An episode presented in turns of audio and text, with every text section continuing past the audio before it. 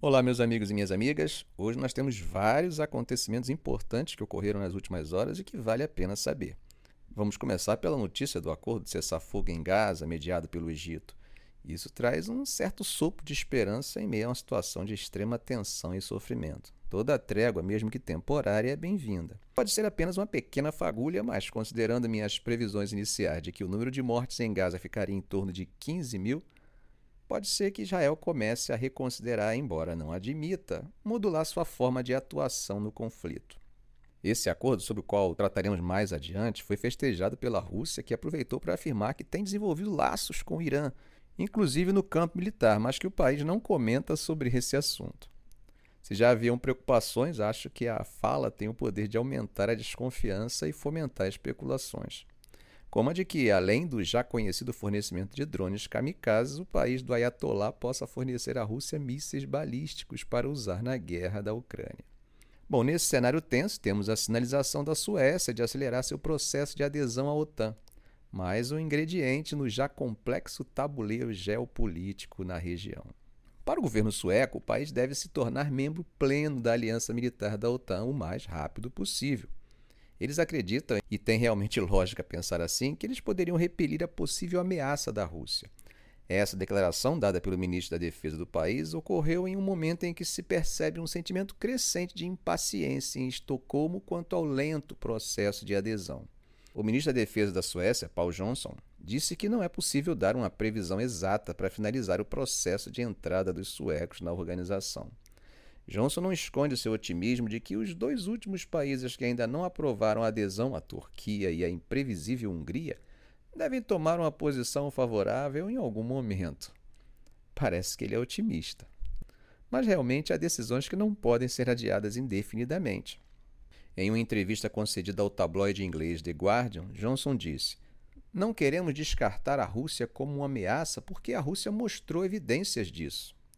Então, precisamos nos manter firmes e fazemos isso da melhor maneira, fortalecendo nossas fraquezas internas e nos integrando completamente à OTAN o mais rápido possível. Vocês devem lembrar do momento histórico que foi maio de 2022, quando a Suécia e a Finlândia mandaram a neutralidade militar lá para o espaço. Isso depois da invasão de Vladimir Putin na Ucrânia. Pois é, os dois países decidiram que deveriam se unir à OTAN. E olha só, quase um ano depois, em abril desse ano, a Finlândia entrou de vez para a aliança militar, se tornando membro oficial da OTAN. Mas a Suécia está naquela de será que vai, será que não vai? Porque ainda está esperando a Turquia e a Hungria darem sinal verde. É tipo aquela espera ansiosa pelo convite para a festa que nunca chega. Todo mundo dançando, comendo e bebendo e eu na porta só esticando o pescoço. Bom, falando de Helsinki, quando discursava em Fórum de Política de Defesa e Segurança na terça-feira, Johnson afirmou que havia forte apoio à candidatura da Suécia entre os aliados da OTAN. Para o ministro da Defesa sueco, o país oferece à OTAN uma melhor profundidade estratégica, além de importantes recursos militares. Em julho, o presidente turco Erdogan concordou em encaminhar o protocolo de adesão da Suécia ao parlamento o mais rápido possível, isso após conversas com o primeiro-ministro sueco Ulf Kristersson. Mas na semana passada, o Comitê de Assuntos Exteriores da Turquia disse estar adiando seu veredito. Eles alegaram que o assunto não estava maduro para uma decisão. Esses movimentos normalmente têm como objetivo aumentar os custos da decisão e abrem espaço para negociações sobre outros temas de interesse de quem está com o peso de concluir um processo desses. Sobre a Hungria, a situação ainda está um tanto incerta, mesmo com as palavras tranquilizadoras de Johnson de que Budapeste afirmou não ser o último a ratificar a candidatura sueca.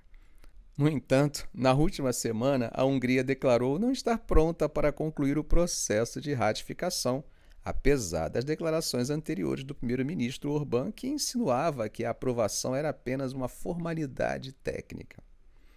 Bom, para mim, essas idas e vindas também se encaixam na mesma lógica que usei para o caso da Turquia. Apesar dos atrasos enfrentados, Johnson, que é membro do Partido Moderado, expressou confiança no futuro da Suécia na OTAN. Seremos aliados sem dúvida alguma.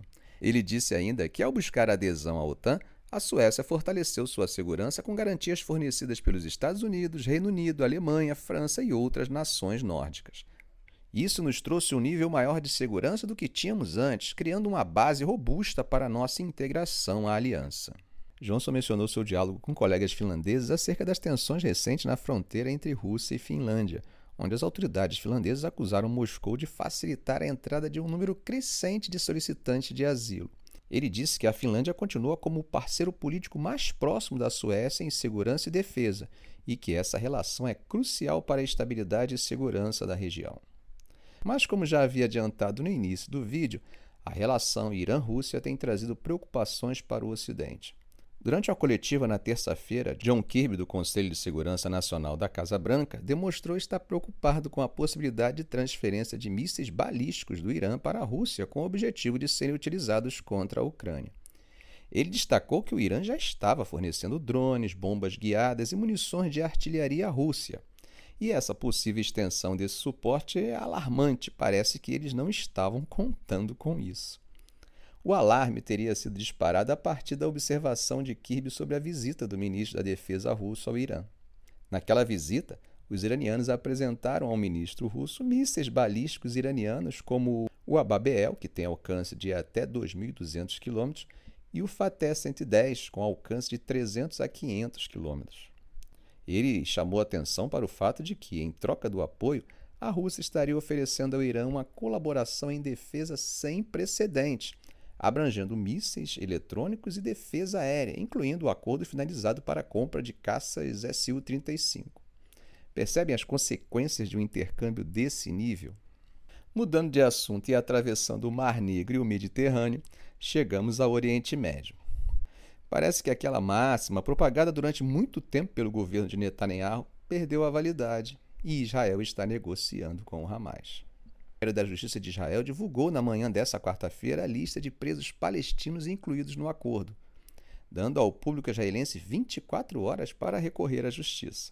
A lista publicada inclui o dobro de nomes, 300, com base na possibilidade de que possa haver ampliação do número de reféns libertos pelo Hamas, ou seja, mudanças nos termos da negociação. Os debates já se arrastavam, mas o governo israelense decidiu, no início dessa quarta-feira, que o primeiro-ministro Benjamin Netanyahu, o ministro da Defesa Yoav Galan e o ministro Benny Gantz deverão determinar quais prisioneiros serão libertados em cada fase. Os três também receberam autorização para decidir quando o cessar-fogo terminará, desde que não se estenda por mais de dez dias. Segundo o governo israelense, não entrarão na lista prisioneiros palestinos condenados por assassinato.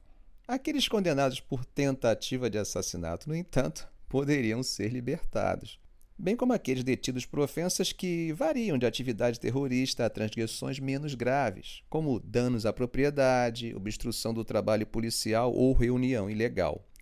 Há presos também por agressão a oficiais de polícia, arremesso de pedras, lançamento de coquetéis Molotov, incêndio criminoso e posse de armas de fogo ou explosivos. Na lista de presos palestinos em Israel constam não apenas membros do Hamas, mas também do Fatah, Jihad Islâmica e da Frente Popular. Mas nem todos são membros de algum desses grupos, muitos deles agiram por conta própria. Outra informação importante é que boa parte deles ainda não foram julgados. No entanto, nem todos são palestinos de Gaza. Há também na lista prisioneiros que são residentes de Jerusalém Oriental e possuem identidade israelense. Dos 300, super interessante isso, 123 são menores de 18 anos. Cinco deles têm 14 anos e foram presos por ofensas que variam de lançamento de coquetéis Molotov a incêndio criminoso. Uma das prisioneiras palestinas que devem ser libertadas é Missum Musa, que foi condenada a 15 anos por um ataque com faca contra um soldado israelense em Jerusalém em 2015. Outra é Marabaki, que foi presa em outubro de 2015 quando tinha 16 anos, depois de esfaquear um policial de fronteira. Ela foi condenada a oito anos e meio de prisão. Outra prisioneira é Asra Jabas, uma palestina de Jerusalém Oriental que explodiu um tanque de gás em seu carro em um posto de controle próximo a Maalha do Min, ferindo levemente um policial. As mulheres mais velhas da lista são Hannah Abdullah Bargu, de 59 anos, e Samira Abi Al-Aziz, de 53. Ana foi presa pelo que eles chamam de ofensas de segurança, e Samira, que é de Jerusalém, foi presa por danos físicos graves e porte e fabricação de facas e punhais. Mas o que ficou combinado no acordo entre Israel e Hamas? Bom, ficou combinado que durante quatro dias haverá um cessar-fogo e que durante esse período 50 mulheres e crianças israelenses serão liberadas ao longo desses dias.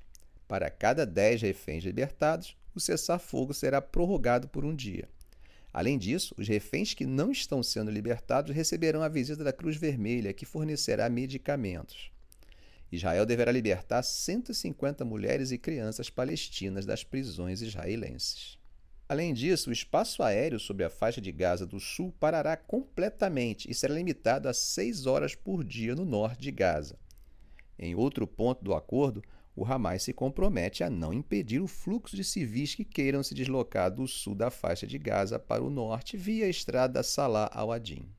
Bom, vamos acompanhar esse movimento que, pelo menos, demonstra preocupação com a vida de civis tanto de Israel quanto de Gaza. Ficamos por aqui. Se esse vídeo foi útil para você, faça um comentário, compartilhe em suas redes sociais, dê um like. E é claro, se ainda não for inscrito, inscreva-se no canal e ative o sininho. Ok, gente? Um grande abraço do professor Arão Alves.